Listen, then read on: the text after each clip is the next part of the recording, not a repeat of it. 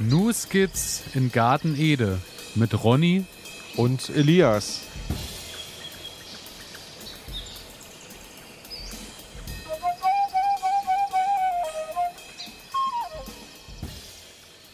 Herzlich willkommen, meine Damen und Herren. Herzlich willkommen zu einer weiteren Folge Ihres Lieblingsgarten-Podcasts Snooze Gits in Garten Ede. Und wir begrüßen Sie, wie gerade äh, im Intro schon vorgestellt, Ronny und Elias. Hallo Ronny, wie geht's dir? Alles gut? Hallo Elias, ähm, mir geht's total super. Ähm, wie geht's dir? Soweit ganz gut. Ähm, wie man vielleicht in unseren äh, schwachen Stimmen hört, ähm, wir nehmen ja das erste Mal tatsächlich morgens auf. Ja, gleich nach dem Aufstehen, das ist eigentlich nichts für mich. Ja, es aber ist, äh, wir, werden, wir werden aber gut in den Tag starten, äh, denn was kann es Schöneres geben, als äh, sich wieder mal mit dem Thema Garten zu beschäftigen und mit allem, was gerade so passiert. Und ähm, ja, also ich habe hier meinen Testing Kaffee stehen und äh, es wird funktionieren. Das wird auf jeden Fall funktionieren. Das Einzige, ähm, also ich muss ja sagen, ich bin heute Morgen aufgestanden, gucke auf das Thermometer. Nein, ich gucke erstmal auf das Autofenster äh, und denke mir so, boah, Eisschicht drauf. Ähm, dann gucke ich auf das Thermometer, minus 4,5 Grad waren es, glaube ich. Und dann gucke ich so auf den Kalender und ich denke mir, also unsere Aufnahme findet ja heute am 15. April statt, also Mitte April. Ähm, und wir haben minus 5 Grad noch.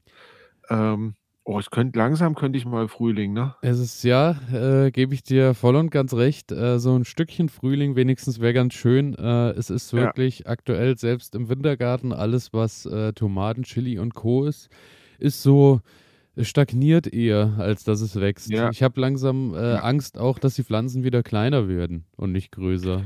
Ja, ich, ich hoffe, ich hoffe nicht, du. Also ähm, es ist wirklich ich meine, auf der anderen Seite freue ich mich. Letztes Jahr sind ja meine meine Pflanzen dann so groß gewesen gewesen, dass ich dann schon, keine Ahnung, 30, 40 Zentimeter große Tomatenpflanzen hatte, die dann so gesparkelt sind.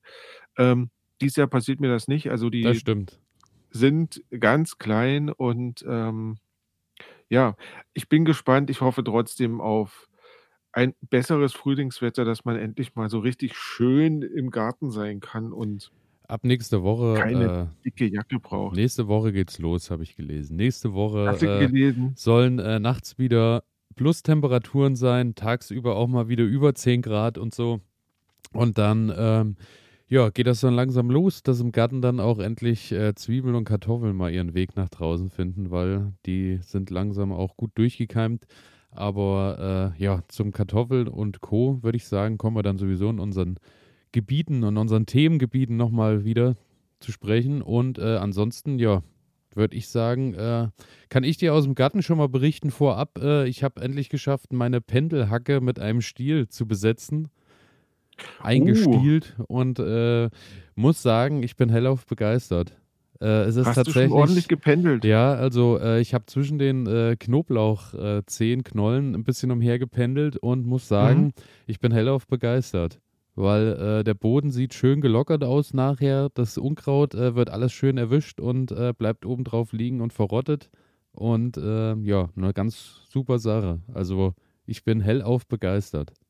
Schön, also sollte man, ist, ist, ist eine Kaufempfehlung jetzt. Also ich, äh, ja, Fünf also, Sterne. nee, ich würde ähm, würd noch keine Kaufempfehlung rausgeben, erst wenn die Nuskizzengarten Ede Pendelhacke auf dem Markt ist, dann würde ich die Kaufempfehlung okay, rausgeben. Gut. Die es dann bei uns im Shop gibt natürlich. Ja, sehr gut.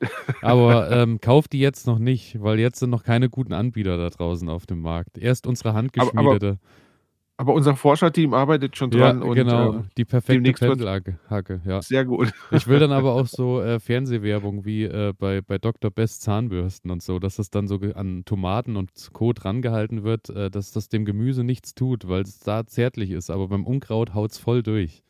Das wäre gut. Aber nee, ich glaube, ich glaube, günstiger wäre so anderthalb Stunden ähm, so Verkaufsfernsehen, weißt du ja, ja genau. Sehr dann, gut. Ähm, das wäre das wäre gut. Mit einem mit kleinen künstlich angelegten Beet im Studio, ähm, wo man dann einfach mal so durchgeht und großartig. Ich äh, denke, wir werden da noch äh, einige Möglichkeiten finden, uns zu vermarkten. Und äh, falls jemand da draußen zufällig äh, ein, eine Werbefirma besitzt, wir wären gute Gesichter für alles, was mit Garten zu tun hat.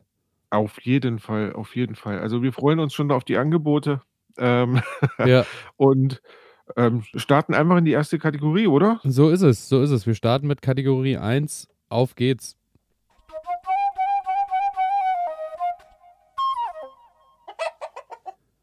Gemüse, Pflanze der Stunde. Der Stunde. So ist es. Ja, ich Ja. bin gespannt. Willst du anfangen? Soll ich anfangen? Wie Ich hätten Sie es kann gern? ich kann gerne anfangen. Na Ich kann dann, gerne auf anfangen geht's. und, ähm, werde und werde gleich schon mal ein bisschen vorteasern auf unsere Spezialsendung, die sich ja dann in der kommenden Woche wieder einstellen wird. Ähm, da wird es ja dann um Unkräuter gehen. Unkräuter im Garten. Wie wie bekomme ich sie rein und wieder raus? Ähm, und ja, dann habe ich mir heute ein Unkraut ausgesucht, und zwar die Brennnessel. Oh. Weil, ähm, Brennnessel ist so eine Pflanze, die möchte irgendwie niemand im Garten haben. Und auf der anderen Seite ist es überhaupt kein Unkraut, sondern es ist wirklich eine Nutzpflanze. Daher Ähm, äh, jetzt schon die große ja. Frage: Unkraut oder Beikraut oder einfach nur auch beim Namen nennen Brennnessel?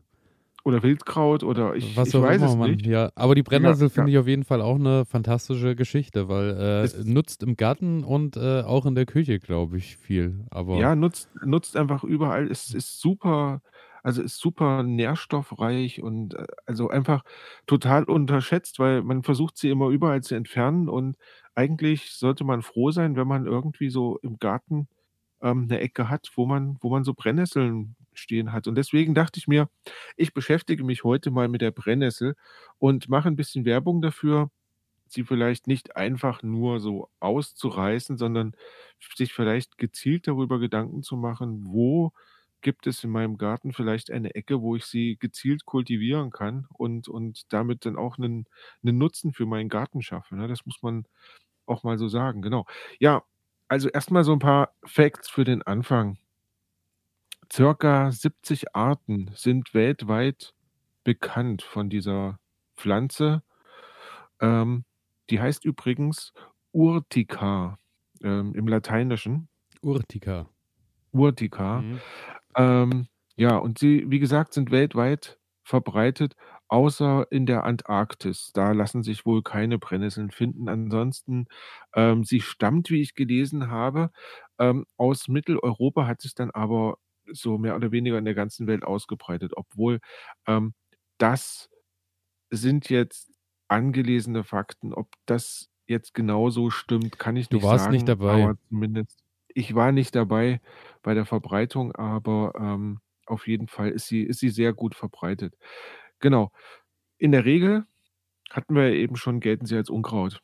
Möchte man nicht haben, soll aus dem Garten weg, ähm, Man möchte und nicht ja, reinfallen. man möchte nicht reinfallen, ganz genau. Ähm, wenn man Kinder hat und die spielen und dann ist das Geschrei immer groß, wenn dann mal 'ne Brennnessel reingefasst wurde. Also, Ja, war bei uns ähm früher immer, äh, kriegst du später auch kein Rheuma. Habe ich immer gesagt Genau. bekommen. Das war immer der Das Spruch, war immer der ähm Spruch: „Ist da was dran?“ Bist du da bist ist das eine Theorie, die du irgendwo noch, äh irgendwo noch Da komme ich da ja, komme ich bin ich ich gespannt. noch mal Ich bin drauf zu gespannt. sprechen. Da komme ich Okay. mal drauf zu sprechen. Okay. Ähm, ja, Brennnesseln werden zwischen 10 und bis zu 3 Metern groß. 3 Also, Meter? bei uns ja, bei uns, ähm, sind wir so bei 1 Meter, 1,50 m. Ähm, gibt es die große Brennnessel und die kleine Brennnessel. Ähm, es gibt wohl noch 2 Unterarten, aber so die bei uns am weitest verbreiteten sind die große und die kleine Brennnessel. Und ja, das kennst du ja, ne? Also, wenn wenn du so im im Sommer, ähm, unterwegs bist und da ist wirklich mal so 'n ja, so 'ne ganze Ecke, die halt nicht gepflegt wurde, ähm, dann stehen da Brennnesseln, also 1,50 m ist da schon ist da schon drinnen. Also, ja, ich habe, äh, an meinem Bachlauf, der so am Garten dran ist, da mähe ich ja auch nicht und so, da ist ja überall dann Wildwuchs, Brennnesseln und so. Und Mhm. da bin ich so ja, ich gl würde auch sagen, so 1,50 m ist kein Problem, vielleicht sogar Ja. noch 'n Stück drüber, ja. Ja, also, ganz ganz toll. Also, auch wie gesagt, sehr schnell wachsend. Ähm, ja, was zeichnet die Brennnessel aus? Natürlich, wir hatten's grade schon, die Brennhaare, die sie hat, ne? Also, das sind so kleine ähm, wie habe ich gelesen, das sind so kleine Stacheln, die so 'n bisschen an Glas erinnern. Und wenn man da drankommt, ähm, dann bricht dieses Glas auf. Also, es ist halt sehr, sehr spröde, dieses Material. Ähm, bricht aus und dann tritt halt diese Flüssigkeit hervor.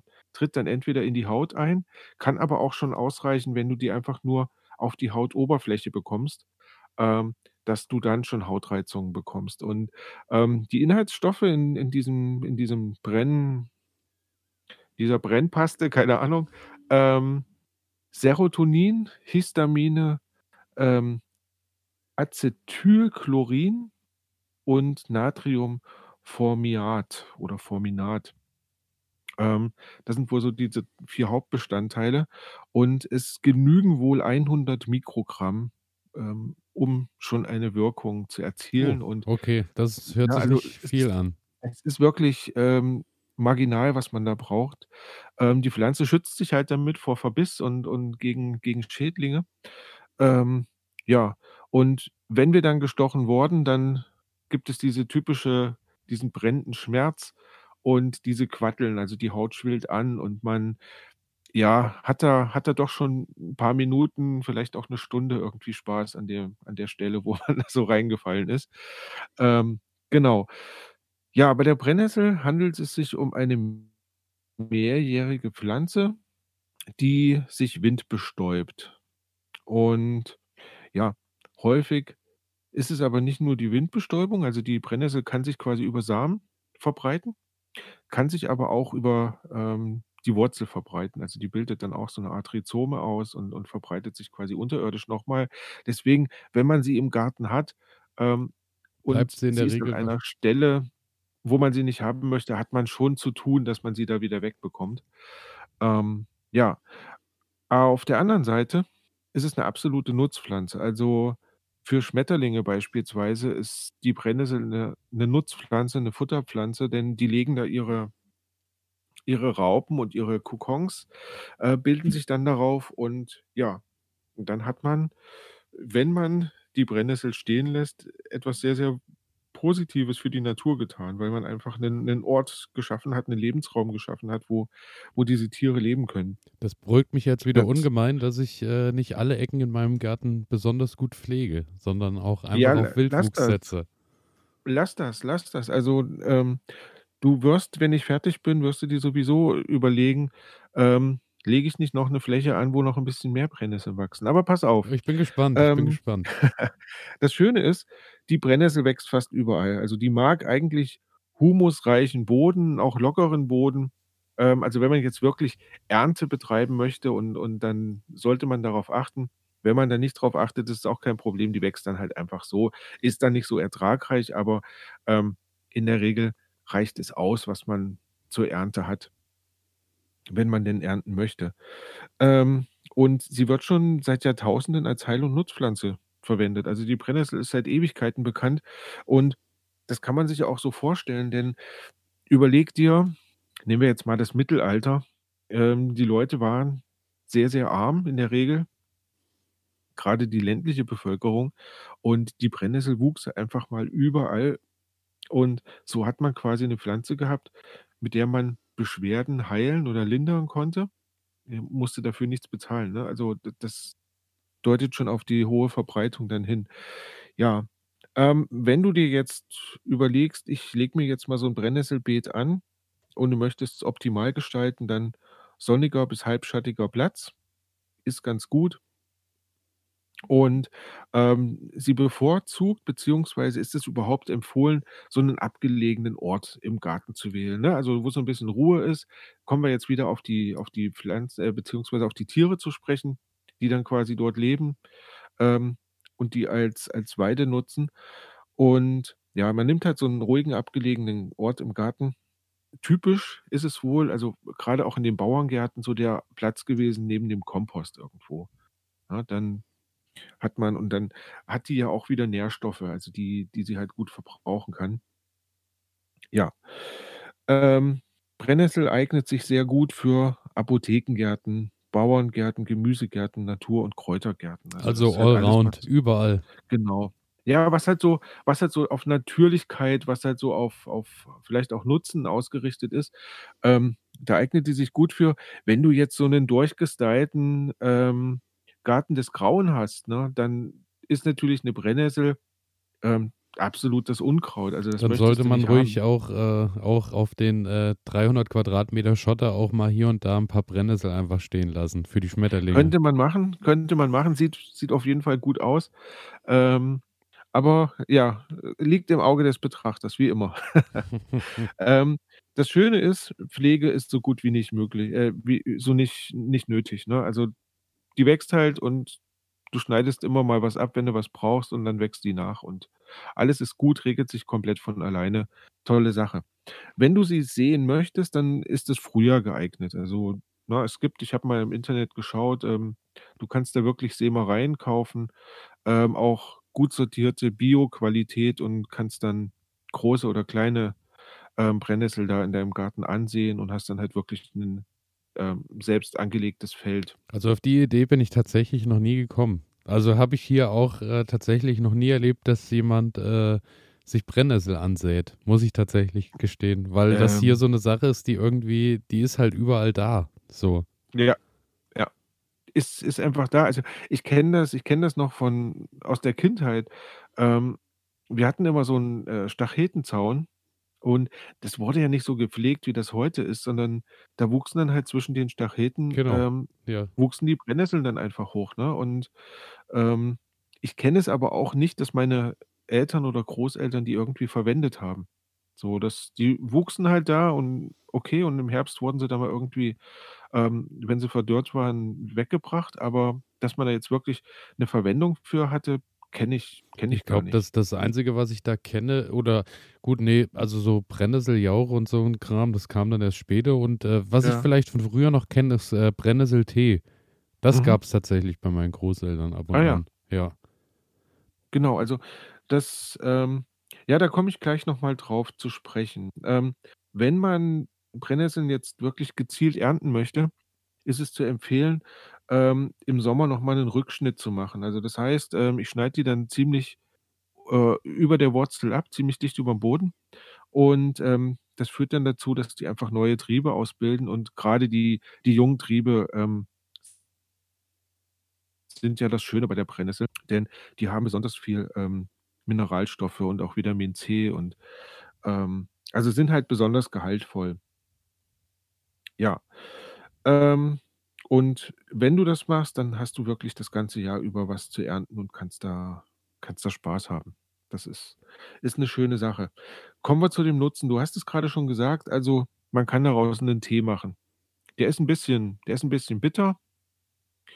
Ähm, einfach 2 Esslöffel Kraut nehmen, 150 Milliliter Wasser drauf, also kochendes Wasser drauf und dann hat man einen schönen Brennnesseltee. Und, äh, nur die ähm, Blätter und, mhm. äh, Samen und so lässt man alles draußen, oder? Ähm, du kannst du kannst alles verwenden von der Pflanze. Also, du kannst du kannst die Blätter, die Samen, die Triebe und auch die Wurzel verwenden. Das ist, ähm, ganz egal. Hier in diesem Rezept du halt die Blätter. Wie ich gelesen habe, kannst du auch aus den, ähm, Wurzeln einen Tee machen. Die solltest du dann allerdings erst im Herbst ausgraben, trocknen und, ähm, ja, dann einfach ein bisschen klein hacken und dann kannst du daraus auch 'nen Tee machen. Okay. Könnte mir vorstellen habe es selber noch nicht probiert, aber ich könnte mir vorstellen, dass der halt noch ein bisschen bitterer, noch ein bisschen erdiger dann dann auch ist.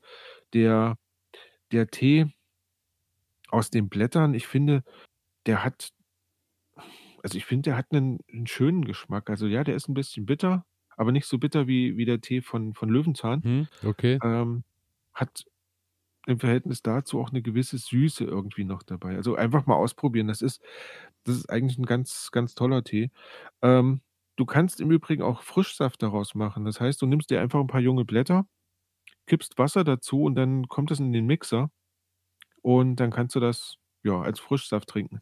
Solltest du allerdings nicht so lange Brennnessel-Smoothie quasi? Ja, du kannst ja auch 'n Smoothie draus machen. Ja, genau. Ähm, solltest du also aber nicht so lange stehen lassen, weil das wird dann relativ schnell kippt das. Und dann, ja kommt man eher in Richtung diese Jauche, die Ja. du ja immer so gerne, äh, Ja, zubereitest. Also, genau. Hat auch 'n Brennnessel sehr angenehmen Geruch dann, der Smoothie genau. wahrscheinlich. Ähm, Brennnesselsaft möglichst, ähm, zubereiten und dann gleich trinken. Ja, genau. Was kann man noch mitmachen? Du kannst ähm, den als Spinatersatz nutzen. Also du nimmst die Blätter und ähm, kochst die und dann hast du quasi einen Spinat einen schönen Spin gemacht. Das funktioniert auch, ja. Das, das habe ich noch nie probiert. Hast du das schon mal ja. probiert? Habe ich, hab ich noch nicht probiert, habe ich noch nicht probiert. Ähm, werde ich mich aber in diesem Jahr drum kümmern. Also was ich bis jetzt gemacht habe, sind so, ähm, ich habe mir den, die Blätter getrocknet, ich habe mir die ähm, Früchte getrocknet und habe dann da regelmäßig Tee draus gemacht. Ähm, ein ganz tolles Rezept ist Brennnessel, Pfefferminze und Kamille mischen und da kommt ein Tee bei heraus. Fantastisch. Also, ich bin das werde ich mir auf jeden Fall ja. merken. Pfefferminz, äh, Brennnessel und Kamille zu gleichen Teilen einfach aufbrühen. Genau. Und dann. Genau. Ganz, ganz fantastisch. Also ähm, richtig lecker. Okay. Den, den trinke ich ziemlich häufig. Genau. Ja, und dann kannst du daraus auch noch eine Brennnesselsuppe machen und du kannst noch ein Pesto daraus machen. Also, ja, irgendwie, da gibt es tausend Möglichkeiten viel, demnach. Ganz genau, da gibt es nicht viele Grenzen. Ähm, wie gesagt, reich an Vitamin A und Vitamin C, das sind so die Hauptvitamine darin. Da sind noch bei weitem mehr Mineralstoffe drin. Und ja, und hilft dann bei Blutarmut, es hilft bei Hautkrankheiten, bei Leberbeschwerden. Du hast mich ja gerade gefragt, ob ich noch ein bisschen was anderes habe. Ich will gerade mal schauen. Ähm, wir haben im Übrigen noch drinne, äh, lass mich gucken, ähm, ziemlich viel Eiweiß. Wir haben Folsäure, Kalium, Kieselsäure, ähm, Magnesium, Phosphor. Also das ist wirklich Einfach alles. Ja, wieder mal, also prinzipiell wieder mal ein Superfood, ja, muss man einfach so sagen, was einfach hier zu Hause wächst. Ich brauche mir keine, ja. keine Gucci-Beere aus, äh, aus Südamerika schicken lassen, sondern ich nehme einfach die Brennnessel und habe echt ein richtig, richtig tolles, tolles Produkt. Ja, hilft übrigens bei Allergien, Darmgeschwüren, Diabetes, Durchblutungsstörungen, Ekzeme kann man damit behandeln, Erkrankungen der Galle, Erkrankungen der Leber, der Milz, ich kann damit Gicht behandeln. Haarausfall soll man auch damit behandeln können. Das könnte ich auch mal ausprobieren. ähm, Aber äh, dann trinken oder muss man sich dann äh, die, die äh, Brennnessel am Kopf reiben? Genau, du nimmst die Blätter ähm, und reibst sie nicht mit der Unterseite, sondern mit der Oberseite, weil da die meisten ähm, und dann entsteht da ein ganz natürlicher neuer Haarwuchs. Ja, Nein, du, ich habe hab keine Ahnung. Und ein ganz neues, tolles äh, Schmerzempfinden ja. wahrscheinlich auch. ähm, also das bitte jetzt zu Hause nicht nachmachen, sondern da bitte nochmal ähm, noch genau informieren. Ähm, aber du hast gesagt Rheuma, ne? Ja, genau. Und, das wurde ja, mir zumindest früher immer erzählt. Ja, also du kannst es tatsächlich auch äh, bei Rheuma einsetzen. Auch da müsste ich mich jetzt nochmal informieren, wie man das dann genau verabreicht. Aber was ich hier auch sehe, ist zum Beispiel, dass man es bei Raucherbeinen ähm, einsetzen kann. Ja, also Brennnessel soll insgesamt sehr, sehr viele gute Wirkungen haben. Ich habe irgendwo auch gelesen, das finde ich jetzt hier gerade nicht auf der Seite, ähm, aber ich habe auch gelesen, dass man sich medizinisch gerade damit auseinandersetzt, ob ähm, die Brennnessel auch bei äh, bestimmten Krebsarten eingesetzt werden kann, weil die äh, verhindern soll, dass diese Krebszellen sich ausbreiten, beziehungsweise dazu führen soll, dass die Krebszellen absterben. Ja, also ähm, für mich auf jeden Fall kein Unkraut mehr, sondern ja, eine absolute Nutzpflanze. Sehr gut. Also äh, viele Sachen dabei, die ich äh, so bisher noch nicht gehört und gewusst habe. Also schöne Sache, Brennnessel werde ich auf jeden Fall äh, in Zukunft mehr ehren und nicht einfach ja, nur. Ja, sollte man, sollte man einfach ein bisschen mehr schätzen. So, das ist ja. ähm, genau. Tolles, tolle Pflanze. Ähm, wenn sie nicht, also bei mir wächst sie im Moment ähm, rund um den Gartenteich zwischen dem Schilf. Ähm, und da muss ich sagen, okay, ist ein bisschen ärgerlich. Da muss man immer aber ich habe ich habe auch im Garten so eine so 'ne Ecke also, es ist gar nicht mein Garten, das ist der Nachbargarten. Das ist so ein verwilderter Garten, der nicht mehr bestellt wird. Und das ist meine Ecke, wo ich wo ich mir regelmäßig dann meine Brennnesseln herhole, Vermisst wahrscheinlich auch keiner. Vermisst niemand, ähm, und ganz tolle Bioqualität. Ne? Da wird nichts gespritzt, da wird nichts ähm, irgendwie bearbeitet. Ähm, ja, perfektes Produkt. Nee, schöne Sache genau. auf jeden Fall. Ja, bei ja. mir. Ich bin gespannt. Ich würde, ich würde gleich übernehmen und äh, bei mir ist es ja so, dass ich mich aktuell mit den äh, Pflanzen der Stunde immer so ein bisschen langhangel an den Dingen, die ich jetzt gerade auch aussehe bzw. Mhm. vorbereite. Und ähm, da bin ich diese Woche äh, dann bei der Melone hängen geblieben. Uh, du wagst es, du wagst es nochmal, die genau. Melone. Okay. Wir sind ja eigentlich so mitten in der Zeit, in der es äh, besonders günstig ist, die Melone schon mal drinnen anzusehen und vorzuziehen, bevor sie dann mhm. nach den Eisheiligen auch mit nach draußen geht. Und ähm, ja, es ist so, dass die Melone tatsächlich gar kein Obst ist, sondern äh, als Fruchtgemüse bezeichnet wird und genauso wie Kürbis, Gurke und Zucchini zur Familie der Kürbisgewächse gehört. Das wiederum äh, muss man ja sagen, vom, vom, vom Wuchs her ist es ja auch wirklich so, die, die rankt ja auch so am Boden entlang. Äh, ja. Da muss man eher wirklich sagen, ganz klar wie beim Kürbis auch. Also so ein Bodenbedecker, der sich schön breit macht und ab und an äh, Blüten bildet und ja, dann diese, die Früchte.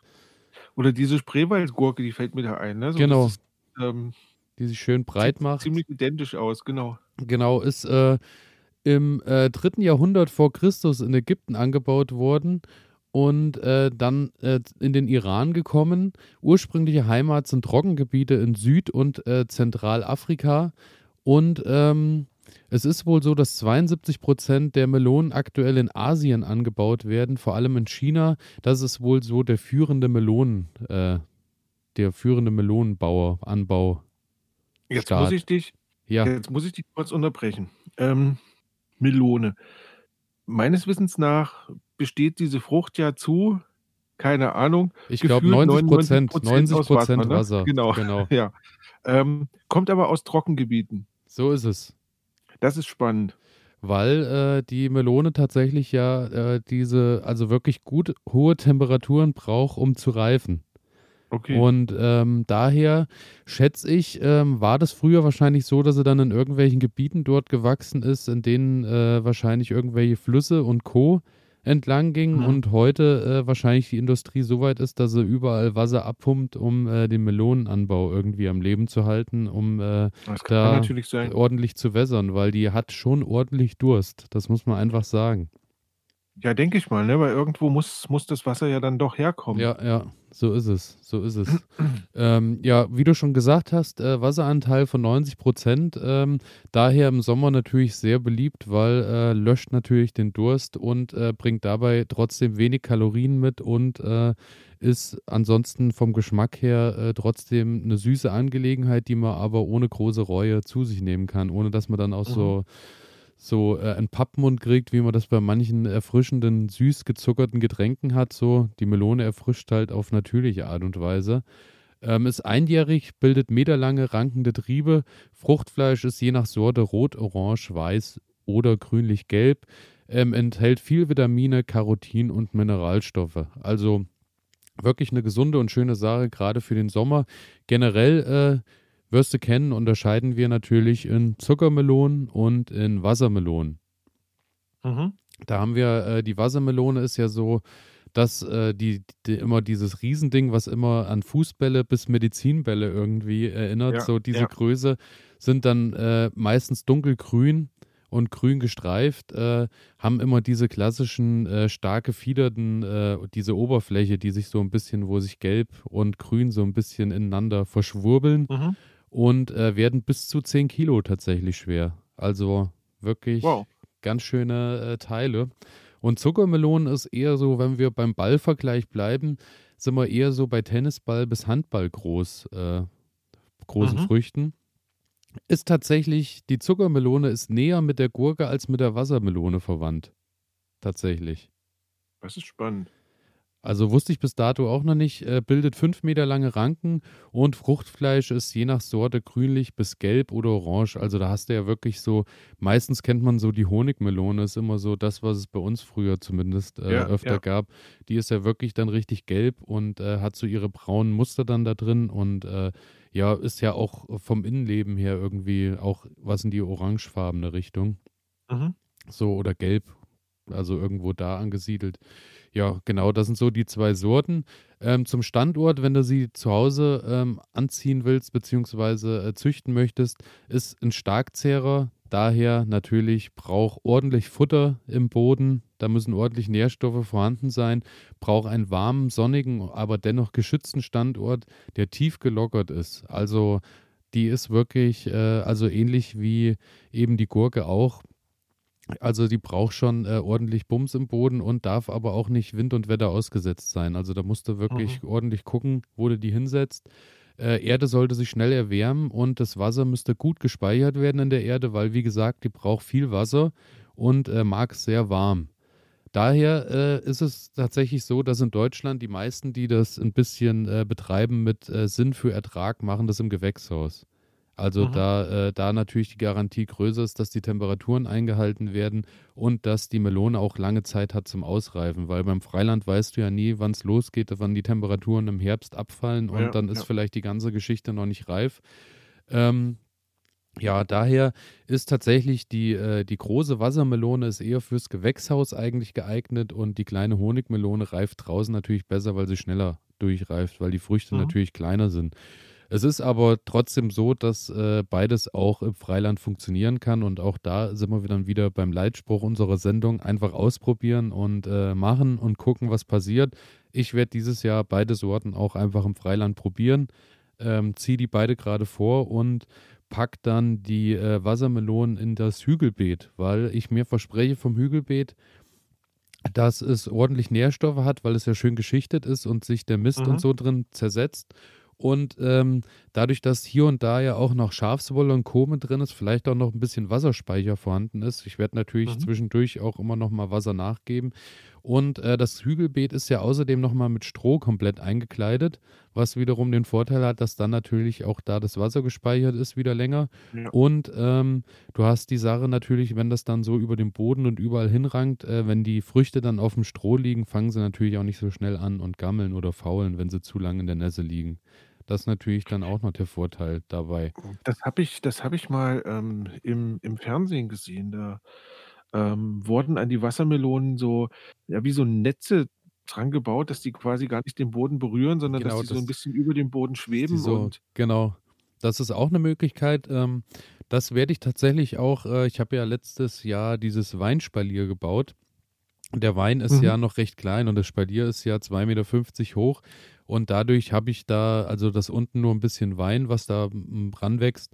Und dann habe ich den Rest noch frei. Und da habe ich mir überlegt, werde ich einfach unten Kübel drunter stellen unter die, unter die Rank, unter das Rankgerüst und werde, ähm, habe so ein, so ein, ähm, gibt so ein Ranknetz für Pflanzen. Das sind immer so Felder, mhm. so 10 mal 10. Das erinnert so ein bisschen an, äh, wie beim Fußball, was im, das Tornetz was da drin ja, hängt. Ja. Und das werde ich drum rumhängen und werde da nochmal Gurke und Melone hochranken lassen an diesem Rankgerüst, so dass dann quasi dort die Früchte frei hängen. Und dann habe ich ja auch mhm. da wieder den direkten Vergleich, ähm, wo sich vielleicht was besser ausbildet oder wo die Pflanze vielleicht mehr Freude hat, weil sie schöner ranken kann und sie besser irgendwo ran hochziehen kann. Das werde ich einfach mal probieren. Daher werde ich mal schauen. Habe ich da natürlich weniger den Vorteil vom Boden. Also beim Hügelbeet äh, ist natürlich, denke ich, der Boden eine deutlich bessere Geschichte, weil der mhm. Boden eben, wie gesagt, durch die Schichten schöner, äh, schöner angelegt ist. Aber ja, ich werde mal schauen, wie es funktioniert. Ähm, und sag mal, du hast eben gesagt, ähm, Honigmelone und Wassermelone möchtest du ausprobieren. Ähm, hast du, hast du eine bestimmte Wassermelone oder bei der Wassermelone habe ich die äh, Sugar Baby, heißt die. Okay. Das ist so, ähm, das ist eigentlich so die, die du überall kriegst, so für den deutschen, äh, für den Anbau in Deutschland. So, das okay. ist die, die die meisten Samenshops halt haben. Und äh, bei der Honigmelone habe ich irgendwie noch Reste von vor ein, zwei Jahren äh, in den Tütchen noch Samen gehabt. Da kann ich dir jetzt gar nicht sagen, welche das genau ist, aber ähm, ja. Weil ich hatte, ich hatte ja letztes Jahr diese sibirische Wassermelone. Ja ähm, die, die mir ja gar nicht gelungen ist. Also im Gewächshaus hat sie eine kleine, ungefähr daumendicke Frucht ausgebildet, die dann aber leider auch abgestorben ist. Also ich werde es dieses Jahr auch nochmal probieren. Gut, dass du mich nochmal dran erinnerst. Ja, jetzt ist äh, genau ein, die richtige Zeit. Haben. Genau. Ähm, Denn ja, gerade fürs Gewächshaus, das, das wäre nochmal spannend. Ähm, ja, schöner Hinweis. Genau, und ähm, ja, da habe ich außerdem aber noch dieses Zwischenstück. Das ist ähm, die Gurke, so eine, so eine Ranggurke, Melotria heißen die. Das sind so, äh, die, die Früchte sehen aus wie, ähm, wie kleine Mini-Wassermelonen. Und das sind aber äh, Gurken. Und die ranken quasi auch äh, wie wild und bilden so ganz kleine Früchte. So, ähm, ich würde schätzen, so, so Daumen groß und mhm. äh, sind von, vom Äußeren her, also haben eine Form wie eine Gurke, sehen aber vom Äußeren her aus wie kleine Wassermelonen dann. Ah ja. Da bin ich auch gespannt. Also Melotria heißt die Sorte. Ich kann Melot. noch nichts dazu sagen, äh, wie die ganze Geschichte am Ende wird, aber ich habe sie jetzt auch mal ausgesät und bin gespannt. Immer ausprobieren, finde ich gut. So ist es, so ist es.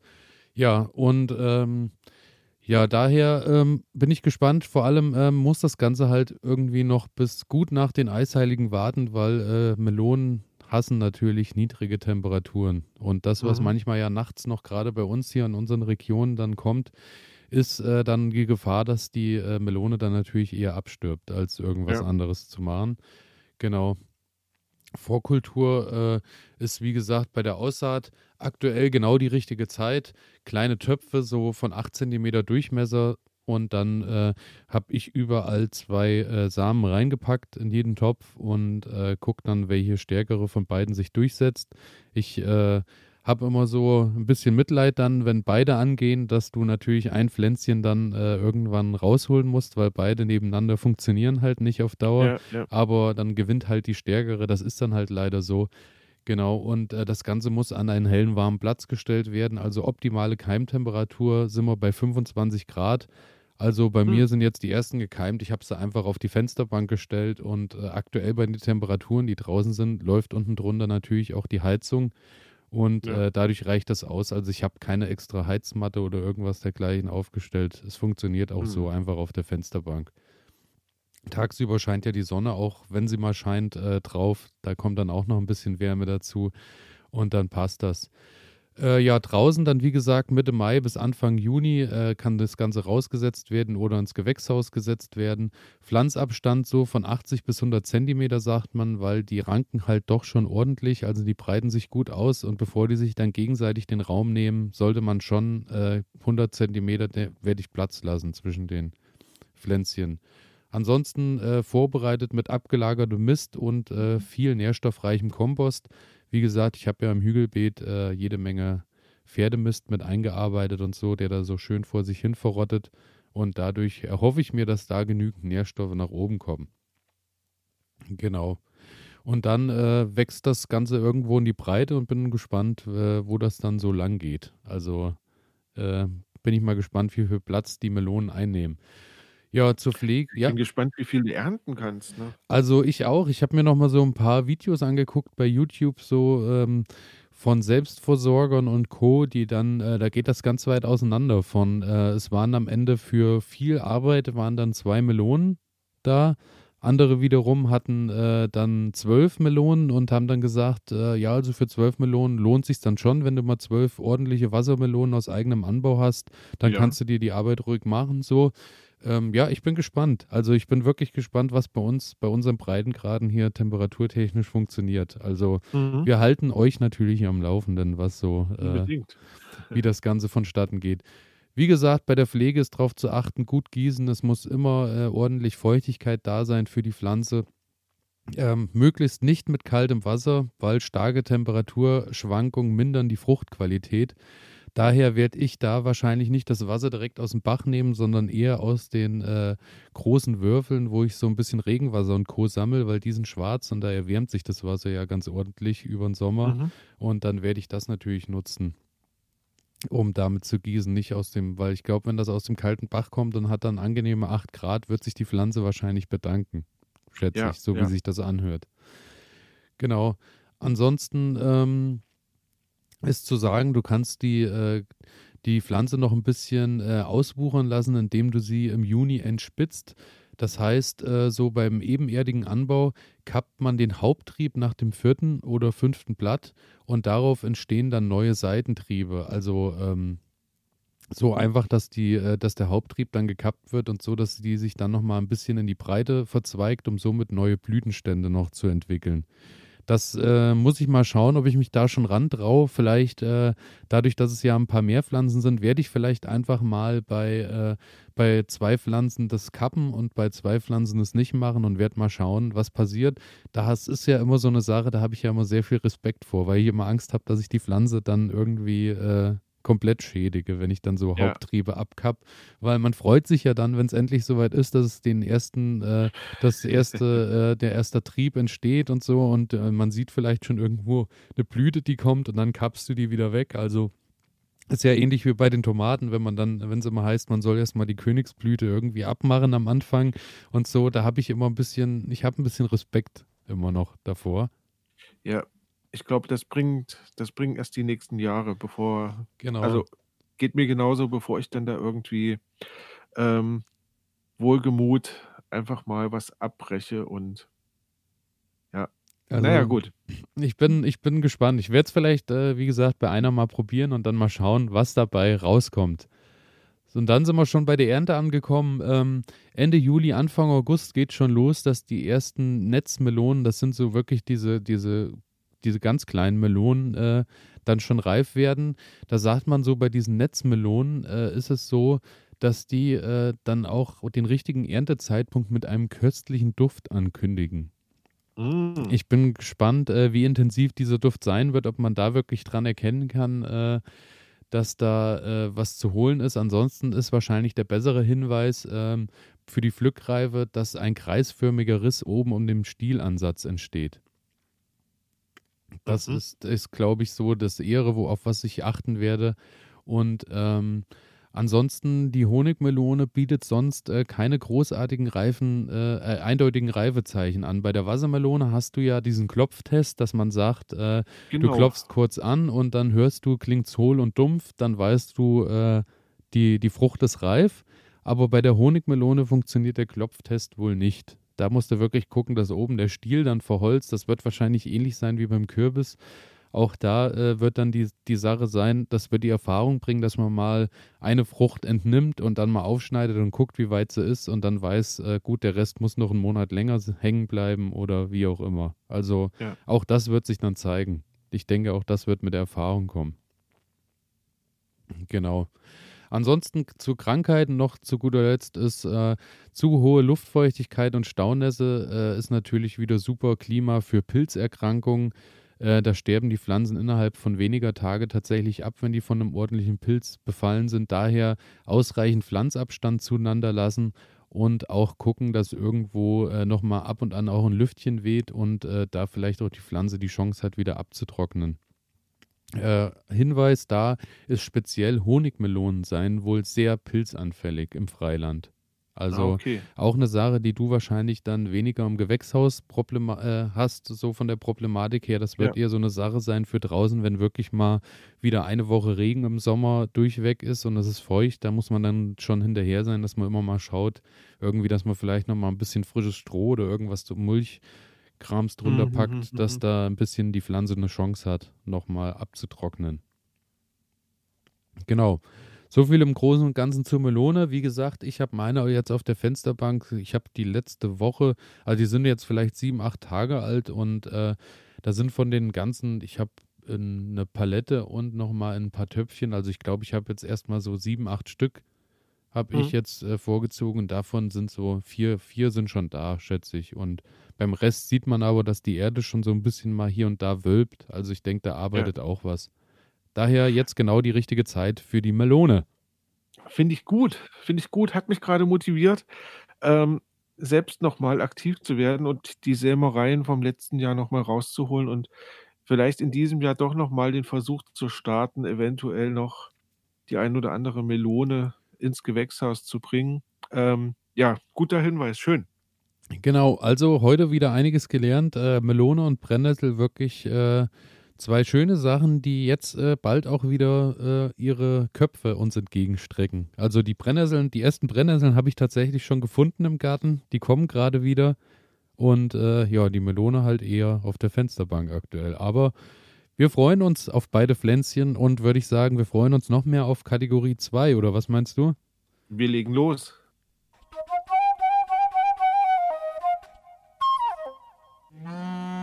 Mit was ich mich gerade beschäftige, habe ich auf der Liste. Mit was Hab beschäftigst du dich gerade? Mit was beschäftige ich mich gerade? Ja, ich war, ich war im Baumarkt unterwegs ähm, und ich konnte einfach, also normalerweise kaufe ich, kaufe ich irgendwie keine Pflanzen im Baumarkt, aber ich konnte irgendwie nicht dran vorbeilaufen ähm, und habe mir Erdbeerpflanzen gekauft. Ich hatte, ich hatte im letzten Jahr ähm, hatte ich ein paar gekauft und das hat irgendwie die haben dann zu lange rumgestanden in den Töpfen noch, weil es draußen zu kalt war und naja, Die sind dann irgendwie auf jeden Fall, äh, relativ schnell eingegangen gewesen und dann konnte ich da noch zwei retten, aber die waren dann so mickrig, dass da letztes Jahr keine Erdbeeren dran gewachsen sind. Und so dachte ich mir: „Komm, die Chance ist günstig, ähm, schlag zu.“ Und dann habe ich mir einfach noch mal 4 Erdbeerpflanzen gekauft. Ähm und dazu noch eine schöne Brombeerpflanze. Und die habe ich jetzt genommen und habe sie bei mir in den Garten gesetzt. Ähm, habe so eine Mischkultur angelegt. Also das heißt, äh, die Brombeere habe ich nicht als Mischkultur, sondern die habe ich jetzt einfach mal an den Gartenzaun zum, zum Nachbarn hin angepflanzt, also zu diesem besagten ähm, Zum nicht, Brennnesselnachbarn? Zum Brennnesselnachbargrundstück, genau. Ähm, und da soll die Brombeere jetzt so ein wenig an den, an dem, an dem ähm, Maschendrahtzaun entlang wachsen. Und die Erdbeeren habe ich in das Beet eingebracht.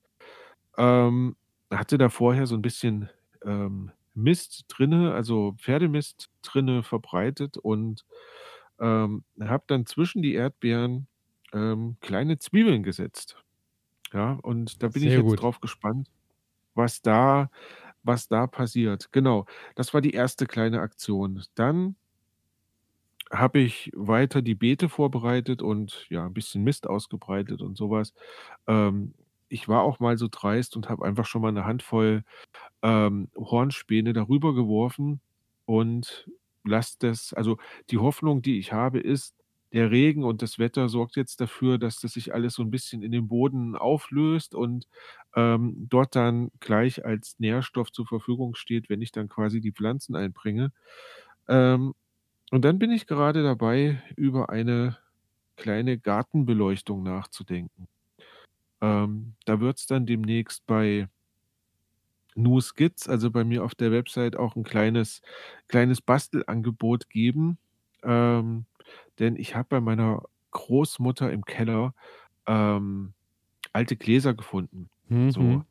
Es sind es sind keine Gläser ich glaube, wir dürfen ja keine Werbung machen. Ähm es sind keine Gläser dieser berühmten Firma, die mit dem Zischverschluss da, ähm, sondern es sind noch viel, viel ältere Gläser. Also, ich denke, die gehen schon fast an die 100 Jahre zu und die standen dort rum und sind 30 Jahre lang waren da Kirschen und ich weiß nicht, was drin. Ich glaube, wir hatten darüber auch mal gesprochen hier. Ja, ja, ja. Na? Und da habe ich mir jetzt ein paar mit in den Garten genommen und möchte einfach so ein so 'n paar Lampions draus bauen, also, die ich dann so auf auf Pfähle stelle und eine Kerze reinstelle, wenn man dann im Sommer im Garten ist. Dann hat man hoffentlich so ein schönes Licht. Also, da bin ich gerade dabei das zu planen. Und dann, ähm, ja, habe ich eine eine schöne Sache. Ich ich hoffe, es klingelt auch gleich an der Tür. Ähm, ich habe mir Töpfe bestellt. Ähm, und zwar, ähm, so Plastiktöpfe, wo ich dann aus meinen aus meinen Anzucht ähm, beziehungsweise aus diesen Anzuchttrays, ähm, dann quasi umtopfen kann in die großen Töpfe rein und Ist es soweit? Die ja Tomaten wollen endlich, äh, an ihren neuen Ja, Standort. ja, pass auf, das Problem, was ich habe, ist ja folgendes, äh, ich ich muss ja jedes Mal, wenn wir jetzt die Pflanzen rausbringen also, das Wetter ist schön. Ich hatte das vor Kurzem war das Wetter ja schon mal einigermaßen angenehm. Ähm, und dann habe ich die einfach genommen und habe die schon mal raus in den Schatten gestellt, also so Halbschatten, ähm, dass die so ein bisschen Sonnenlicht abkriegen und das hat denen auch ganz gut getan. Ähm, die Erde wird mal richtig trocken und ist nicht immer so Die ist halt ja, immer so, so klamm. So klamm, ja, nicht, ja, ja. Ne? Das ist irgendwie nicht schön und da ist sie jetzt wirklich mal trocken geworden und dann hat es auch Spaß gemacht, mal wieder zu gießen, weil es dann passiert irgendwas. Ähm, so, und jetzt habe ich die ersten Pflanzen, die einigermaßen groß waren, die habe ich jetzt umgetopft in größere Töpfe. Ähm, schön bis zu den ersten äh, Blättern eingegraben.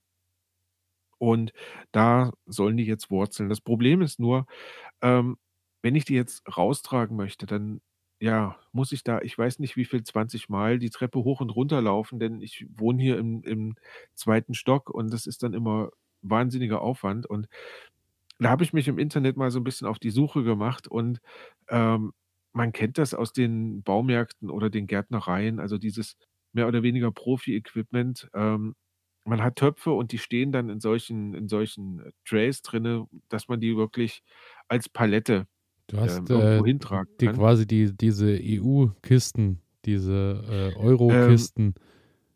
Ähm, ja, also weiß ich, ich habe mir jetzt einfach so quadratische Töpfe besorgt. Ja, ja. Ähm, und dazu so einen passenden, so einen passenden Halter, wo man die schön nebeneinander setzen kann. Und da passen dann, ich glaube, 24 mhm. äh, Töpfe passen da rein. Ja, ja. Ähm, da habe ich mir jetzt drei Stück von gekauft. Das bedeutet, ich laufe jetzt einfach nur noch, nur noch dreimal, dreimal runter, runter ja. und habe dann quasi ja 75 Pflanzen ähm, in den Garten gebracht und wieder hochgebracht. Und ich sag mal, ähm, bei meiner Gartengröße, wenn ich 75 ähm, Pflanzen, also Chilis und Gurken und Tomaten und so weiter in den Garten gesetzt habe, dann ist mein Garten ähm, mehr als voll. Aber dann wahrscheinlich auch der Magen über den Sommer und über den Herbst. Das, das kann, das kann ja. gut sein, genau. Aber ähm, da freue ich mich drauf. Also wie gesagt, die müssten heute kommen und dann werde ich anfangen mit Umtopfen und äh, werde die Pflanzen dann da reinsetzen. Und das ist eine schöne Sache. Und dann hoffe ich jetzt einfach nur noch auf, auf schönes Wetter, sodass ich die Pflanzen wieder rausstellen kann. Und ähm, man sieht dann einfach, da passiert viel, viel mehr, als wenn die hier so im, ja, in meinem Badezimmer stehen und darauf warten irgendwie, dass, dass irgendwas passiert. Das ist ein bisschen schade. Genau, das ist das, was ich gerade mache. Ja, bei mir, äh, mit was ich mich gerade beschäftige, ist es so, äh, dass ich ja jetzt warte endlich darauf, dass ich die Kartoffeln legen kann. Und ja. ähm, daher, da es dieses Jahr wirklich so unbeständig ist, habe ich ja äh, mit meinen Mitteln, die mir zur Verfügung standen, schon mal äh, dahin Folie gelegt, wo die Kartoffeln hinkommen, dass sich der Boden schon mal aufheizt. Quasi, äh, dass da ein bisschen schon mal, wenn Sonne da ist, äh, da ein bisschen Wärme schon mal gespeiert wird, weil ich hätte die schon gerne, nächste Woche würde ich die schon gerne nach draußen bringen, muss ich sagen. Also okay. Das wäre schon so, also letztes Jahr habe ich mal geschaut, war es tatsächlich der 1. April, an dem ich sie nach draußen gepackt habe. Da bin ich in diesem Jahr natürlich äh, schon einige Tage hinterher, ja. aber ähm, das sollte eigentlich kein Problem sein. Ähm, ja, auch da beschäftige ich mich dann gerade noch mit der Mischkultur, die bei den Kartoffeln irgendwie mit äh, stattfinden soll. Ich werde wahrscheinlich wieder die Ringelblume ein bisschen rundrum packen. Wir hatten es hier schon mhm. mal ein paar Mal erwähnt, weil die gut tief wurzelt, den Boden mit äh, lockert und auch, wenn man dem Glauben schenken mag, äh, auch was für den Geschmack tun soll. Aber was auch funktioniert, ist äh, dicke Bohnen, verschiedene Kohlarten, Kümmel, Mais und äh, Spinat ist wohl mhm. auch eine Mischkultur, die funktioniert. Auf was ich dies Jahr auch da vermehrt achten werde, ist äh, das regelmäßige Anhäufeln. Das habe ich in den letzten Jahren ein bisschen verpennt und auch so ein bisschen verträumt. Aber man muss halt sagen, ähm, die Kartoffeln, die oben liegen, werden dann natürlich sonst schnell grün, wenn die äh, am Licht ja. liegen. Und äh, es ist natürlich auch eine Sache, wenn man das ordentlich macht, kann man auch noch ein bisschen mehr Ertrag rausholen, weil die Pflanze natürlich, umso mehr Erde drumherum ist, auch mehr wurzelt. Ja. Daher werde ich das äh, dieses Jahr ein bisschen mehr machen. Und ähm, ja, ich werde einfach wieder, wenn ich die Rillen gezogen habe, zu den Kartoffeln noch ein bisschen äh, Hornspäne mit reinpacken und noch ein bisschen Kompost, dass die schön Nährstoffe haben. Manche äh, haben, wenn die eine große Fläche haben, wo viele Bäume rundherum sind, packen immer auch noch Laub mit rein, dass sich das zersetzt und dass die Pflanze ein bisschen wärmer liegt durch die Laubzersetzung. Da habe ich nicht so viel zur Verfügung. Damit, daher werde ich eher mit Kompost und Hornspänen arbeiten. Das packe ich mit rein. Und dann, äh, ja, werde ich meine üblichen 30, 35 Zentimeter Abstand halten und 70 bis 80 Zentimeter Reihenabstand. Und äh, ja, dann äh, ist das so meine Sache, mit der ich mich beschäftige und hoffentlich nächste Woche in die Tat, äh, in die Tat bringen kann, weil äh, ich habe die hier unten liegen in der Waschküche neben mir nach wie vor und die haben jetzt alle schon echt ordentlich Triebe gebildet und ich bin dann langsam, ja, und ich auch. Also die haben noch mehr Bock als ich, glaube ich sogar. Ansonsten beschäftige ich mich aktuell auch immer noch tatsächlich mit dem Hühnerhaus und dem äh, Gitter oder dem Zaun, den ich darum bauen werde, dass ja. äh, da kein Fuchs und kein äh, äh Marder oder was auch immer Einzug hält. Und ich habe da jetzt eine schöne Geschichte gefunden von der Firma. Ähm, da ist es so, dass die ein schönes, sicheres Hühnerhaus haben, was auch äh, so drin gut verkleidet ist, dass das auch äh, gut äh, aus, also pflegbar ist, sage ich mal, dass du da gut Hühnerkot und Co. rausholen kannst und dass die Hühner mhm. ihre sauberen Plätze auch haben zum Legen und so. Und du hast dann auch eine Klappe dran, dass du direkt an die, an die Nester kommst. Und die haben auch so ein schönes Gitter rundherum dass du quasi wie einen, einen, einen runden Käfig drumherum hast, den du dir beliebig auf jede Größe anpassen kannst, auch mit Dach quasi, also ein richtiger Würfel. Und ja. ähm, dann war ja immer das Problem für mich, äh, wenn du jetzt dann Würfel gestaltest aus Zaun, hast du ja das Problem, dass am Boden auch dieser, dieser Zaun dann ist, dass die nicht schön scharen können und nicht schön laufen ja, können. Ja. Und da ist es so, dass der Boden frei ist, aber rundrum an den Außenseiten ist nochmal so 30, 40 Zentimeter Zaun, der mit dem auf ebenem Boden dann gelegt wird und den du dann mit äh, so Erdnägeln äh, an, am Boden befestigst, sodass der, ah, ja. die Tiere keine Chance haben, sich unten drunter, wie beim Maschendrahtzaun ist ja das ein leichtes, dass da das Tier sich unten drunter durchgräbt. Und daher ähm, ist das, denke ich, schon eine ganz sichere Sache.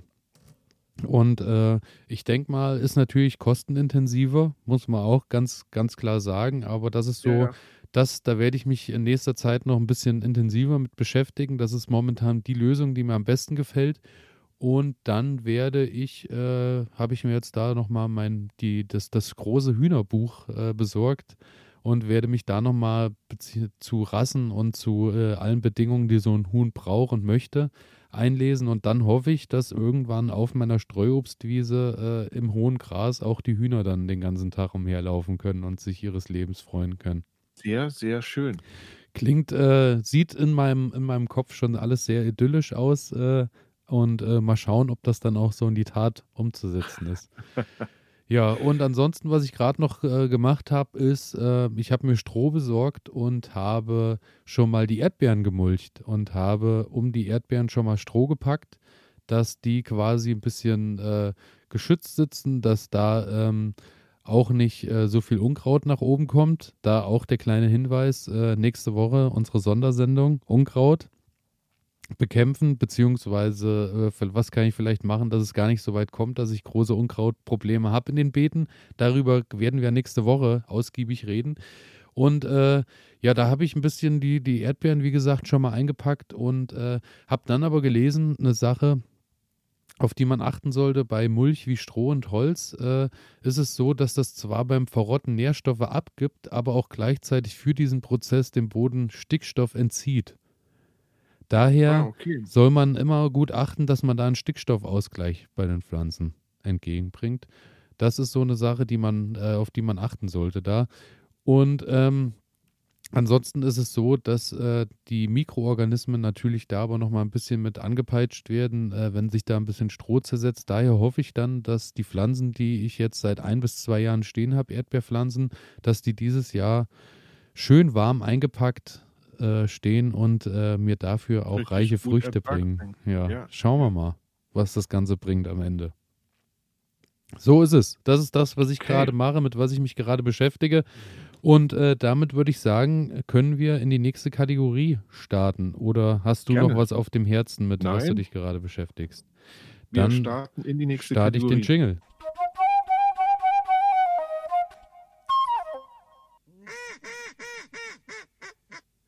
Was ich gelernt habe, habe ich als nächstes auf meinem Zettel.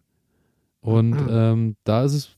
Soll ich anfangen? Willst du anfangen? Fang, fang, mal, fang mal bitte an. Bei mir ist es an. wirklich ganz wenig, aber. Bei mir ist es so, was ich an. gelernt habe, ist, ähm, ich habe gelernt wieder mal, dass äh, ab und an mal ein äh, gutes Buch lesen von anderen Gärtnern geschrieben, die vielleicht so im selben Kosmos schweben wie äh, man selbst, dass man da doch einiges rausziehen kann. Und ich habe äh, Wäre auch eine Sache eigentlich für unsere alte, alte Kategorie gewesen, Tipp der Woche. Ähm, mhm. Ich habe mir das Buch Selbstversorgung, was wirklich im eigenen Garten möglich ist, äh, von Ralf Rösberger äh, gekauft. Das ist der YouTuber, den, der zu finden ist unter der Selbstversorgergarten. Hat er auch seine Seite, ich glaube neulich im Garten.de heißt die. Und das ist so äh, ein Herr, dem ich einiges abgewinnen kann, weil der äh, genau de, der Meinung ist, wie ich, wie du auch, äh, der sagt, ich äh, probiere einfach alles, was bei mir funktioniert und das probiere ich ein, zwei Jahre und wenn das nicht funktioniert, dann findet das Gemüse oder das, die Frucht halt nicht in meinem Garten statt, weil dann ist unser Breitengrad halt der falsche und dafür baue ich halt was anderes mehr an. Ja. So. Und äh, weg von dem Gedanken mit, äh, es muss immer alles, ähm, es muss immer alles durchgetimt sein und es muss immer alles äh, irgendwie riesengroß angelesen und äh, vorbestimmt sein. Einfach Dinge probieren und dann schauen, was bei einem so funktioniert. Und da bin ich gleich am Anfang äh, des Buches, war so die Sache, dass er immer sagt, ja, er kriegt ziemlich viele E-Mails von Leuten, die so bei ihm bei YouTube zuschauen und so, die dann fragen, hier, ich will jetzt ab nächstem Jahr, will ich mich selbst versorgen von 0 auf 100, was mache ich da und hin und her? Und dann sagt er, das ist schon der erste Fehler, weil das Gärtnern, äh, um erstmal den Einstieg zu haben, das benötigt Zeit und Geduld, um viele Erfahrungen und Co. sammeln zu können. Und ähm, er sagt so, seine, Schätz, seine Schätzung ist, bis der Garten so ist, dass er für dich funktioniert und bis du so weit bist, dass du sagst, du weißt, was du machst und zurechtkommst, müssen auf jeden Fall zehn Jahre ins Land gehen. Und äh, diese zehn Jahre solltest du dir auch Zeit lassen, um Dinge zu probieren und um Erfahrung zu sammeln. Und ich muss sagen, allein was bei mir jetzt in äh, zwei oder zweieinhalb Jahren im Garten passiert ist und was da so umgebaut ist und was wir da so an Erfahrung gesammelt haben, muss ich sagen, gebe ich ihm absolut recht, weil äh, allein das, was in zweieinhalb Jahren jetzt schon sich verteilt hat und neu irgendwo angelegt wurde und umgezogen ist an Beeten und so, muss ich sagen, ja, äh, ich muss der Sache auch Zeit geben in vielen Belangen. Und dann ist es halt so, dass auch ein Jahr mal weniger Ertrag bringt, aber ähm, dann hast du halt in dem Jahr wieder dazugelernt. So, das ist einfach so. Also, also ich muss dir sagen, ähm, ich kann das nur absolut nachvollziehen, was er sagt, denn mir, mir geht gerade der Garten meiner, meiner Großeltern so durch den Kopf. Ja? Ähm, das war ein Garten, reine Beetfläche, ich würde mal sagen, war vielleicht vier, vier Meter breit, vielleicht auch fünf und so 15, vielleicht 20 Meter lang. Ähm, und der ist ja, der ist ja über Jahrhunderte gewachsen. Ne? Also Ja, das ja. war wirklich so ein Bauerngarten. Ähm, der ist über Jahrhunderte gewachsen und der wurde von Generation zu Generation genauso weitergegeben. Ne? Also man, man hatte quasi von den Eltern, von den Großeltern gelernt, wie man wie der Garten funktioniert, wo welche Pflanzen stehen, in welcher Folge die die verwendet werden. Und dann ist man da halt mit reingewachsen. Und dann konnte man natürlich von jetzt auf gleich, also scheinbar von jetzt auf gleich, konnte man sagen: „Ich mache jetzt Selbstversorgung.“ Ähm, warum konnte man das sagen? Weil der Garten halt einfach gewachsen ist, weil Genau. das Wissen da war und weil ähm, weil man diesen Garten auch kannte von der Pike auf. Ähm, jetzt ist der Garten weil meine Großeltern hatten einfach nicht mehr die Kraft, das das zu bestellen, ist es einfach nur noch 'ne große grüne Fläche. Ähm, ich glaube, wenn ich jetzt anfangen würde und würde den Garten neu betreiben, erstens fehlt mir ganz, ganz viel Wissen, weil ich bin da nicht mit reingewachsen.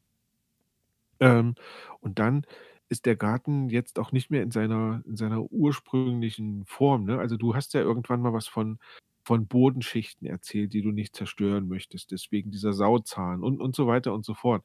Ähm, und jetzt müsste ich ja den Garten komplett umgraben, müsste die Rasennarbe entfernen und so weiter und so fort. Also, das heißt, ich müsste alles komplett umwürfeln, bis das dann wieder als funktionierendes Ökosystem da ist und ich dann genug Wissen habe, um mit diesem Garten dann wieder umzugehen, so wie er es kann, ähm, kann ich mir schon vorstellen, dass da so viel Zeit drauf geht. Also, ja. Ja, ja, deswegen, also das ist halt eine Sache, aber das ist, deswegen sage ich, das ist vo vom Buch her, von dem von seinen Ansätzen her, muss ich sagen, ist das so eine Sache, die die trifft unsere immer ganz gut. Also, ich habe mich oft, äh, wiedergefunden so im Buch, Ja, weil, ja. äh, es eben genau das ist. Pro probier dich erst mal aus und, äh, schau, was wie funktioniert und, äh, wenn du dann irgendwann mehr Platz brauchst, erweiterst du die ganze Geschichte halt wieder.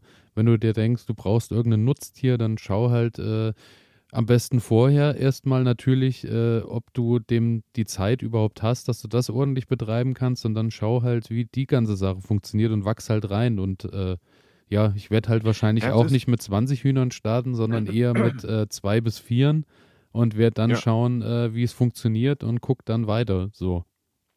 Ich sag mal, es ist auch eine gewisse Ehrfurcht, ne?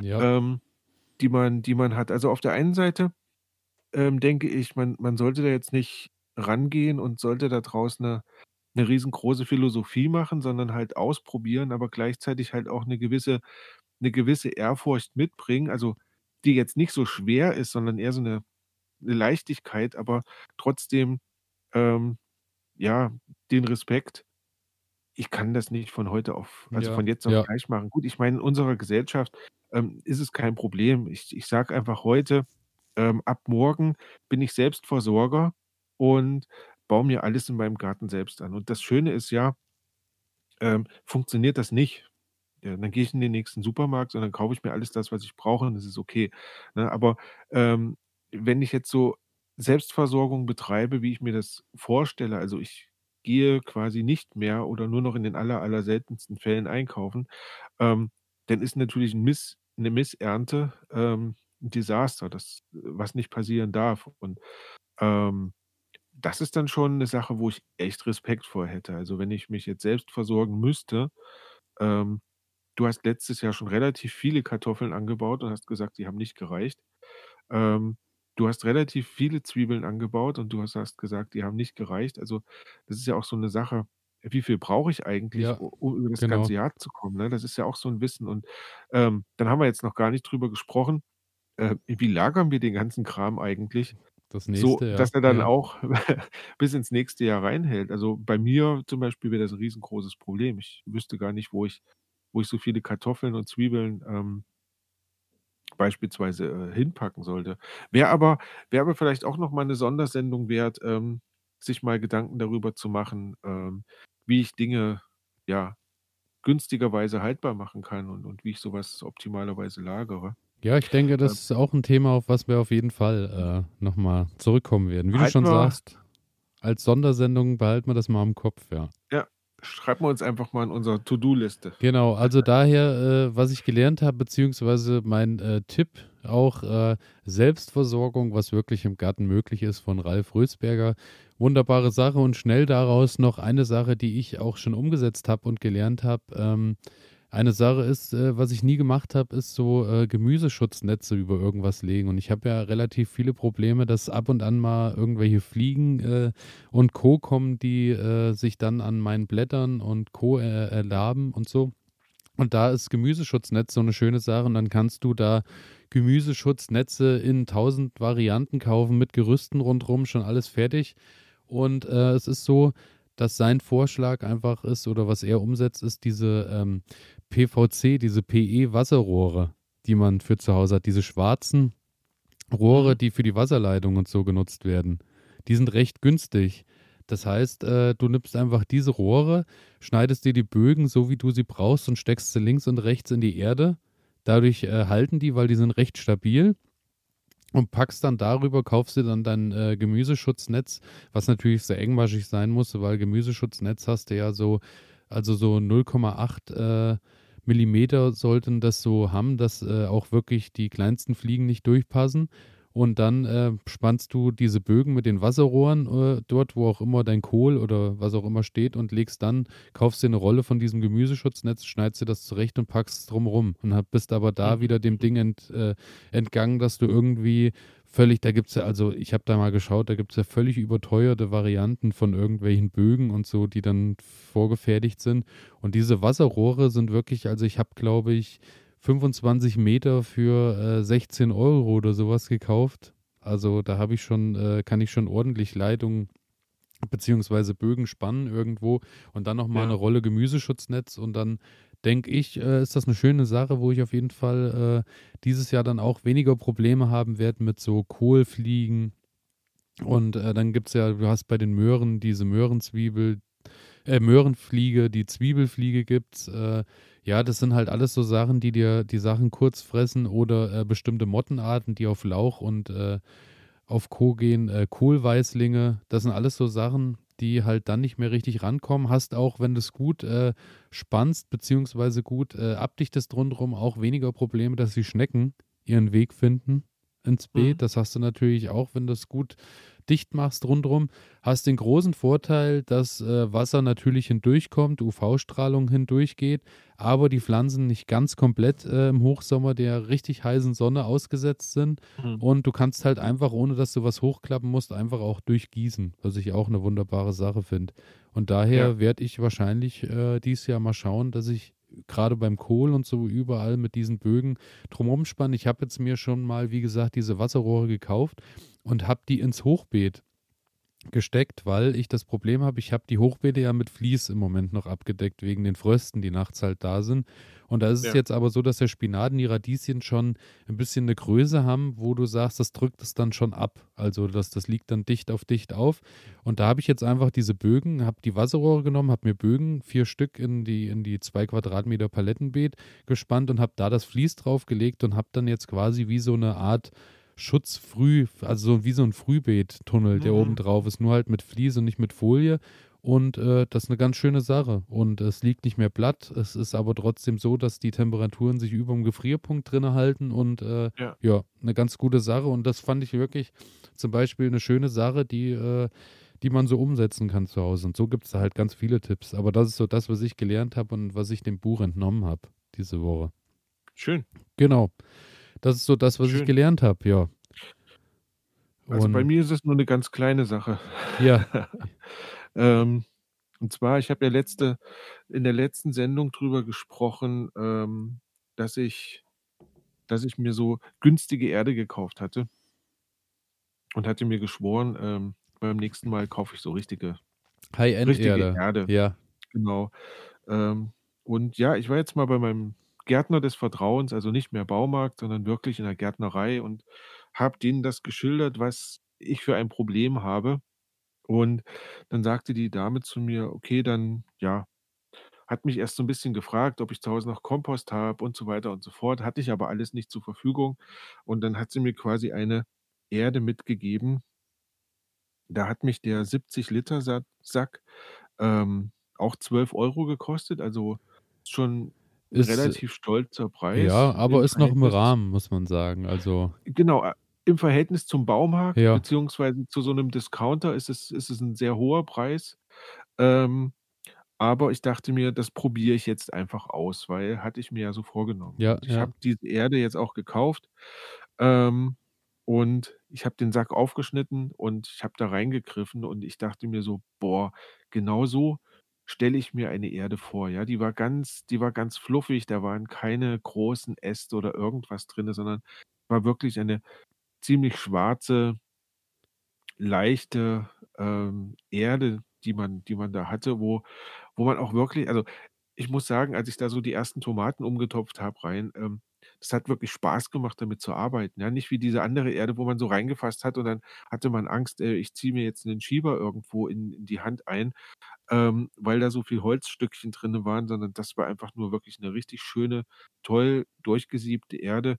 Ähm, und das ist das, was ich gelernt habe. Also, wenn ich zu Hause keine Möglichkeiten habe, selbst Erde herzustellen durch Kompost oder wie auch immer, ähm, dann kaufe ich mir ab jetzt einfach eine vernünftige Erde, weil es mir auch mehr Spaß macht, damit zu arbeiten.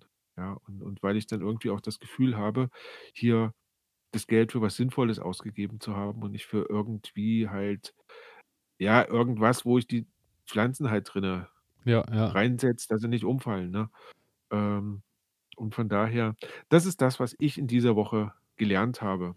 Ja, kann ich, viel, äh, kann ich aber äh, auf jeden Fall auch eine Sache, die die Erfahrung wieder mit sich gebracht hat, weil ja. äh, da muss ich auch sagen, das haben wir beide schon bemerkt. Äh, ich glaube, diesen Fehler mit der günstigen Erde irgendwoher äh, werden wir beide wahrscheinlich dann auch nicht mehr machen. Und Nein. ich denke, Ziel irgendwann ist natürlich, das Schönste wäre natürlich die eigene Erde mit eigenem Kompost und Co. Das wäre das natürlich der Traum. Aber auch da geben wir uns einfach Zeit und auch der Tag wird irgendwann kommen. Genau.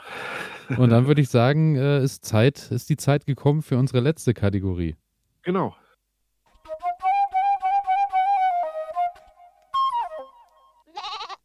Fehler der Woche. Fehler der Woche.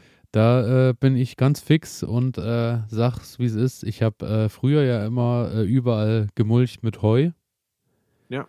Hab dann festgestellt, äh, ja, es ist interessant, dass dann natürlich auch viel, viel neues Unkraut und so wächst, weil im Heu natürlich aus der Wiese nebenan viel so viel Samen drin sind, dass ich die überall schön in den Boden einarbeite und reinbringe mit dem Heu, mit dem ich gemulcht habe und äh, ja, dass da Freude aufkam. Daher äh, so eine Sache, die ich dann äh, so bei meinen richtigen Gemüsebeeten, die so im Garten drin sind, äh, nicht mehr machen werde, sondern da werde ich eher mit äh, Stroh mulchen. Und äh, siehe da, habe ich ja gesagt schon vorhin, äh, habe ja mit Stroh die Erdbeeren und Co. gemulcht. Ja. War, äh, ist, glaube ich, im Endeffekt eine schönere Geschichte dann, weil ich nicht so viel Samen mit reinbringe. Und äh, ich habe da einfach bei, ich habe halt überlegt, woher kriege ich jetzt Stroh, weil ich habe keinen Zugriff irgendwo drauf und habe dann mhm. einfach mal bei eBay Kleinanzeigen äh, Stroh eingegeben und hatte dann sofort rundherum im Umkreis von 15 Kilometern äh, bestimmt vier, fünf Bauern, die äh, Stroh verschenkt haben, teilweise, oder, ja. äh, oder halt irgendwie den, den Ballen, also diese, diese, ähm, diese Würfel, diese gepressten ja, Würfel, ja. Ähm, irgendwie der Würfel für einen Euro, weil äh, sie halt geschrieben haben, das war als Futterstroh gedacht, ist jetzt aber überlagert, weil sie es nicht gebraucht haben. Und äh, deswegen brauchen sie es auch nicht mehr für ihre, also für die Landwirtschaft. Und äh, da ich ja damit nur mulch, ist mir ja egal, wie hoch der Futterwert oder wie, wie überlagert das Richtig. Ganze ist. Und äh, daher habe ich mir äh, das dann geschnappt und äh, ja, habe erstmal mein Auto vollgepackt mit Stroh. Das war natürlich auch, das war vielleicht auch ein Fehler, weil äh, mein Auto, äh, also trotz Plane, äh, also in allen Ritzen dann Stroh war, also wirklich ja. überall. Und ja. äh, aber ich habe mir da fünf von diesen gepressten Würfeln, die habe ich bis unter das Dach reingekriegt und habe die nach Hause gefahren und denke auch, damit sollte ich auch äh, gut versorgt sein für die Zeit. Und dann werde ich auch dieses Stroh natürlich nutzen und werde das dann in die Kartoffeltürme packen, über die wir schon gesprochen haben und so. Ja, daher äh, mein Fehler der Woche immer mit Heu gemulcht, neuen Samen mit reingebracht. Stroh ist die bessere Variante, hoffe ich, und äh, schau mal, was die ganze Sache dann zeigt. Sehr guter Hinweis. Ähm, ich habe auch nicht viel. Und zwar, ähm, ich habe ja vorhin gesagt, ich habe Erdbeeren eingepflanzt und ähm, habe da Zwiebeln dazu gepackt. Ich habe auch schon Möhren ins Beet gebracht und habe da auch Zwiebeln dazwischen gepackt, weil begünstigt sich ja relativ gut. Die Möhrenfliege mag die Zwiebel nicht und die genau. Zwiebelfliege mag die Möhre nicht und so ähm, eigentlich ein optimales ähm, Gespann, die beiden Pflanzen. Ähm, ja, jetzt hatte ich den Boden schön aufgelockert und habe die Zwiebeln, die sollen ja so ein Drittel rausschauen und habe die dann da reingesetzt und jetzt durch den Regen ähm, hat sich der Boden nochmal verdichtet und meine Zwiebeln liegen relativ weit oben auf. Also sie sind noch ein bisschen in der Erde drinne, aber ähm, da hoffe ich jetzt einfach, dass ich tief genug bin. Ich möchte jetzt auch nicht nochmal nachstecken, äh, weil ich Angst habe, dass ich die Watson kaputt mache. Ähm, keine Ahnung, ich lasse sie jetzt einfach mal so liegen und, und ja, schaue, was passiert. Das Ding ist halt, äh, wenn du jetzt wieder groß nachdrückst und es hat wirklich dann geregnet und du verdichtest den Boden zu sehr, bildet sich dann halt wahrscheinlich auch keine schönere Knolle, weil natürlich ja. Äh, ja, aber ich muss dir ganz ehrlich sagen, ich hatte bisher, egal in welcher Tiefe ich dann irgendwie Zwiebeln stecken hatte letztes Jahr, die sind eigentlich alle trotzdem äh, was geworden. Kein so, Problem ja. gewesen. Okay. Ja, und dann hast du ja vorhin gesagt, es ist Zeit zum Zwiebeln stecken. Ähm, nun frage ich mich, war ich zu früh oder bin ich, bin ich da noch nicht zu früh gewesen, beziehungsweise ist das Okay. Also, ähm, ich habe ja auch schon mal eine Reihe so gesteckt, testweise, mhm. und äh, die anderen stecke ich jetzt nächste Woche, weil mir die Fröste jetzt nachts einfach zu, zu viel waren. Mhm. Manche sagen ja dann äh, irgendwie, dass sie dann zu schnell schießen würden, wenn die zu kalt gesteckt sind. Ich habe die letztes Jahr auch am 1. April, glaube ich, damals mit reingesteckt und die sind alle was geworden. Von daher glaube ich, äh, die Zwiebel kann auch schon ein bisschen was ab. Und, äh, also sie sehen, sie sehen jetzt nicht erfroren ja, aus. Eben. Ähm, also von daher, ja, ich habe dann auch, ich habe das dann auch irgendwie, jemand hat mir dann geschrieben, ähm, äh, im April, im April macht sie, was sie will und im, äh, pflanzt das, steckst du sie im Mai, kommt sie gleich, glaube ich, ist so, hm. ist so eine Bauernregel irgendwie. Also ich glaube auch da ist so, steckst du sie im April, dann wartest du halt Und äh, ja. dann kommt sie halt erst, wenn es warm ist, wie bei den meisten Sämereien, die dann halt erst aufgehen, wenn die Temperatur dafür da ist. Ja, und wenn du sie halt im Mai steckst, dann äh, ist sie natürlich bei den Temperaturen dann wahrscheinlich gleich oben. Also, also kommt es aufs Gleiche raus. Ja, auch da, probier dich aus. Musst du mal schauen. Ich bin, ich bin sehr gespannt. Also ich hoffe einfach, dass es nicht der große Fehler war, ähm, sondern ich jetzt nur vermute, dass es einer war. Ähm, das wäre super. Genau. Nö, mehr Fehler habe ich gar nicht gemacht, Ja, das ist doch schön. Ja, das Jedenfalls die sind mir keine aufgefallen. die, die, nee, die neuen Fehler, die wir in diesem Monat begangen haben, werden uns sowieso erst aufgezeigt von der Natur im Genau Laufe das. der nächsten Wochen Genau wahrscheinlich. Ja, und dann sind wir am Ende angekommen unserer äh, wunderbaren Ja.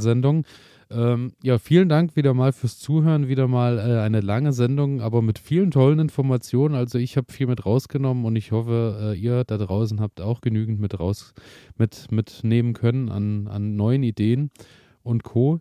Und äh, ja, wenn ihr Lust habt, dann äh, schreibt uns doch einfach, egal zu welchem Thema, einfach an elias.garten-ede.de.